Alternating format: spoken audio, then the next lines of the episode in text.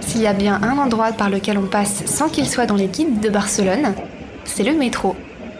Avec toutes ces lignes qui relient les quatre coins de Barcelone, c'est comme une ville sous la ville à laquelle on ne prête pas attention. Mais ce n'est pas pour autant que le métro ne compte pas son lot de mystères. Il existe des endroits figés dans le temps, de véritables capsules temporelles, dans les entrailles de Barcelone. Compostez votre ticket, montez dans le métro et attention à la fermeture des portes. Prochain arrêt, les stations fantômes. C'est l'une des mille et une histoires de Barcelone.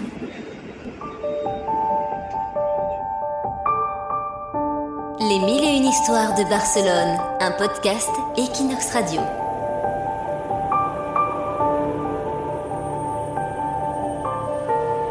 J'ai toujours été amoureux des souterrains de la ville. Train, métro, tunnel. Ça réveille en moi une curiosité presque maladive. Une immense toile d'araignée s'étisse sur nos pieds, dans les profondeurs de Barcelone, où des milliers de personnes fourmillent chaque jour loin des rayons de soleil, et sans autre point de repère que le nom d'une station écrite sur les panneaux d'un quai. Je viens d'avoir 18 ans, et même si c'est un événement heureux, ces temps-ci ne sont pas des plus faciles pour moi. Il y a quelques semaines, j'ai perdu mon ami, mon grand-père. Avec lui, je me suis beaucoup promené dans les métros. C'est lui qui m'a appris à l'aimer. On parcourait toutes les lignes ensemble. À 10 ans, j'ai dit à mon avis que j'en avais marre du métro et que je connaissais déjà tout par cœur. Je me souviendrai toujours de sa réponse. Quand tu seras prêt, je te montrerai d'autres stations. Ce matin, en rangeant ses affaires, j'ai découvert parmi ses cartes de livres sur Barcelone une enveloppe à mon nom, pour Marc. Ces lettres disaient Mon petit Marc, ton avis a bien vieilli, et il va bientôt falloir que je parte.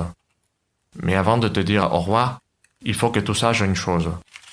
Le métro de Barcelone n'a pas encore dévoilé tous ses secrets. Maintenant que tu es grand, rends-toi à l'avenida de la Luz quand minuit sonnera, et tu découvriras les secrets des souterrains de la ville, les stations fantômes. Des stations fantômes? Mais comment se fait-il que je ne le connaisse pas?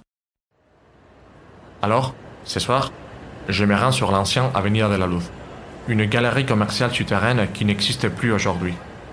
À la place, un centre commercial y a été construit. Mon avis me parlait beaucoup de cet endroit. Je m'enferme dans les toilettes du centre commercial et j'attends jusqu'à la fermeture pour sortir de ma cachette dans les noirs.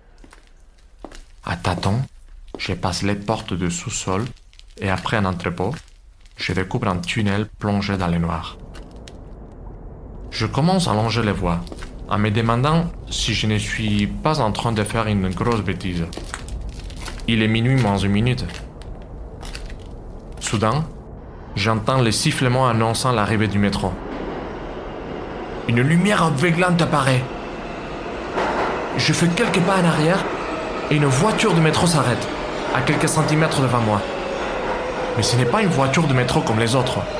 Elle est bleue et blanche, avec de la peinture qui s'écaille. On dirait qu'elle sort des années 50 ou 60. Pile devant moi, les portes s'ouvrent. Serait-ce une invitation? Je grimpe dans la voiture et à l'intérieur, il n'y a personne. Je n'ai pas le temps de visiter que la machine répare. Et c'est comme plonger dans les entrailles de Barcelone. J'essaie de regarder par les fenêtres. Mais je suis tellement secoué que je m'applique surtout à ne pas lâcher les poignets au-dessus de moi. Je n'ai aucune idée d'où je suis. Le métro s'arrête enfin. Les portes s'ouvrent sur une station qui m'est totalement inconnue. Les panneaux indiquent les noms. Banco. Bonsoir Marc, me dit un petit homme sur le quai. Euh, qui êtes-vous? Comment connaissez-vous mon nom? Mais tu es Marc, le petit-fils de Roberto Tout le monde ici te connaît. Ça fait des années qu'on t'attend. Bah, je m'appelle Manuel.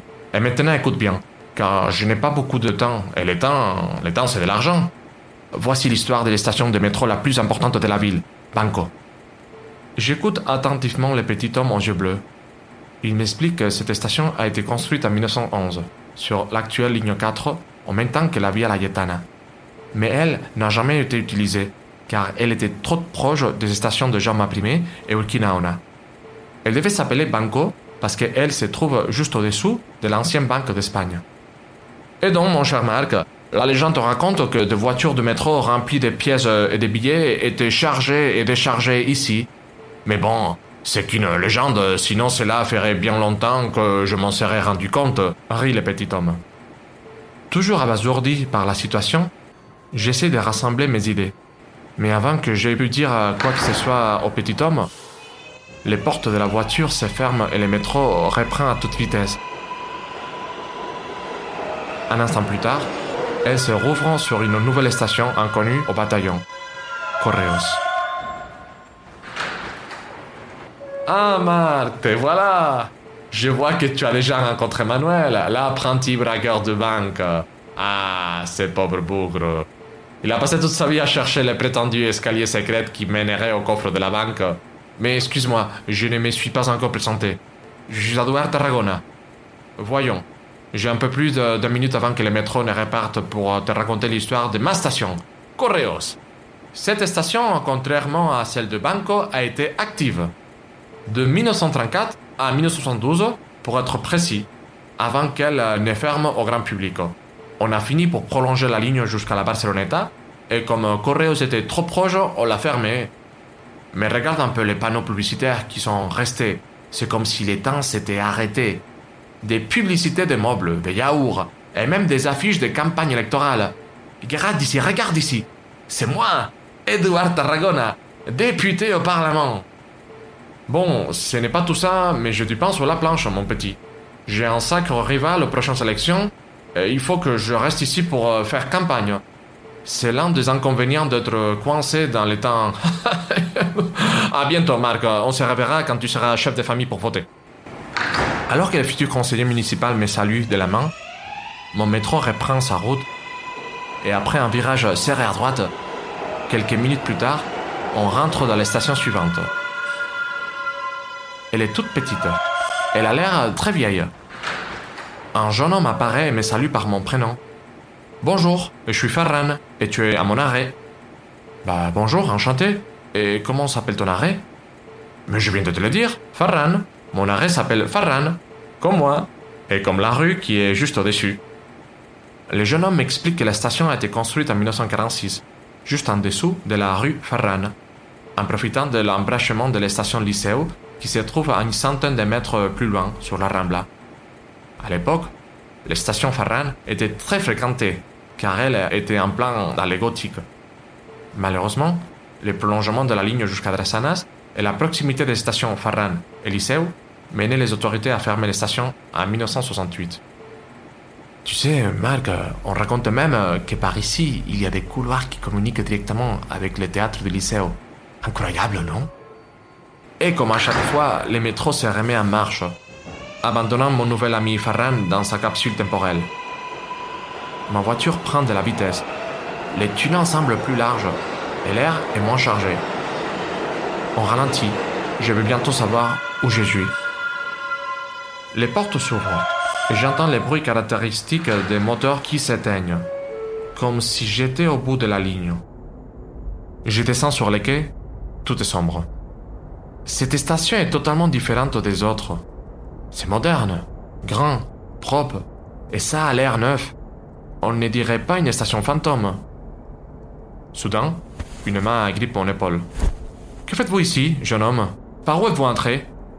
Bah, Je suis perdu, euh, je dois rentrer chez moi. Où sommes-nous? L'homme se retourne et allume les lumières sur un tableau électrique. La station s'illumine. Vous êtes à la station Gaudi, juste en dessous de l'avenue Gaudi, jeune homme. Elle a été construite sur la ligne 2 du métro. Mais au final, il a été décidé que la liaison entre la ligne 2 et 5 se ferait à Sagrada Familia, dont la flamande neuve station Gaudi n'a jamais été inaugurée. Aujourd'hui, c'est le siège de l'association de retraités de TMB, l'entreprise de transport de Barcelone. En fait, je m'appelle Paco et je suis un conducteur du métro à la retraite. Bah, enchanté, messieurs. Moi, je m'appelle Marc et vous aussi, vous habitez ici? Moi? Qui habiterait dans une station de métro? Dis pas quoi rien. C'est juste que quand j'ai envie d'être seul pour réfléchir, je viens ici, dans cette euh, autre ville euh, cachée sur nos pieds. Cette autre ville, vous voulez dire que vous aussi, vous connaissez les stations de Correos, Farran, Banco? Ah, Bien sûr, jeune homme, me répond-il. Mais il y a aussi des stations de Bordeta, Rocafort, euh, de San Bertrand, d'Horta. Tu as bien encore un peu de temps devant toi?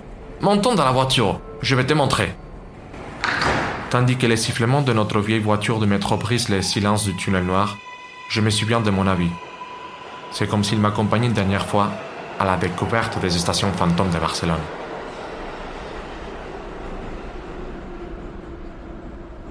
Contrairement à d'autres histoires de Barcelone, je ne vous conseille pas d'aller visiter les stations de métro fantômes pour des raisons évidentes. Ce sont des lieux qui appartiennent au passé et là où ils sont, personne ne peut les déranger. Ces stations sont des capsules temporelles pour la simple et bonne raison que personne n'y met les pieds pour les faire rentrer dans le présent. Mais il existe une façon pour vous de les entrevoir. En prenant la ligne jaune, la 4, prêtez attention entre les stations Jaume Primé et Barceloneta. Si vous scrutez bien l'obscurité, vous pourrez entrevoir dans la pénombre un espace vide au milieu du tunnel et de vieilles affiches au mur. En d'autres termes, vous pourrez littéralement voir dans le passé à travers les fenêtres.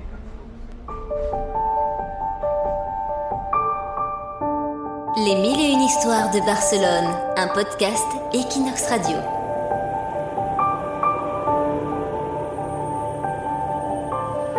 C'était la 24e et dernière des mille et une histoires de Barcelone. Pour des raisons indépendantes de l'équipe et à notre grand regret, nous devons arrêter le podcast, du moins pour l'instant. Nous voulions vous remercier de nous avoir suivis à travers Barcelone et son histoire tout au long des 24 épisodes. Ils resteront tous en ligne pour que vous puissiez aller les écouter ou réécouter quand vous voudrez et les partager pour continuer à faire vivre ce podcast. Faire des podcasts Moi? Mais si la seule chose que je sais faire, c'est raconter des histoires. Et voilà, c'était précisément ça ce qu'Equinox voulait. Quelqu'un qui expliquerait des histoires sur Barcelone. Pour la technique, euh, je vous assure, je suis nul. Il y avait Clémentine Laurent. Merci infiniment Clémentine. Tu as su créer l'atmosphère dans chaque épisode. Et merci à Equinox d'avoir cru à ces projets de podcasts français avec un accent étranger. Mais je vais surtout remercier vous, les auditeurs, qui nous ont suivis pendant tous ces 24 chapitres 24 petites pilules d'histoire de la ville que nous aimons. Si vous faites partie de la communauté francophone qui habite à Barcelone, j'espère que vous aurez pu tomber encore un peu plus amoureux de la ville et des habitants qui y habitent. Et par contre, si vous ne connaissez pas encore la ville, j'espère que ce podcast vous y amène avec un nouveau regard. En attendant, vous pourrez trouver l'historien guide Pao Moncho sur le compte Instagram Passageant par Barcelona et vous pourrez me retrouver sur le compte Clémentine Laurent Photo. À bientôt j'espère, et n'oubliez pas de rester attentif lors de vos balades à toutes les histoires que Barcelone a encore à raconter.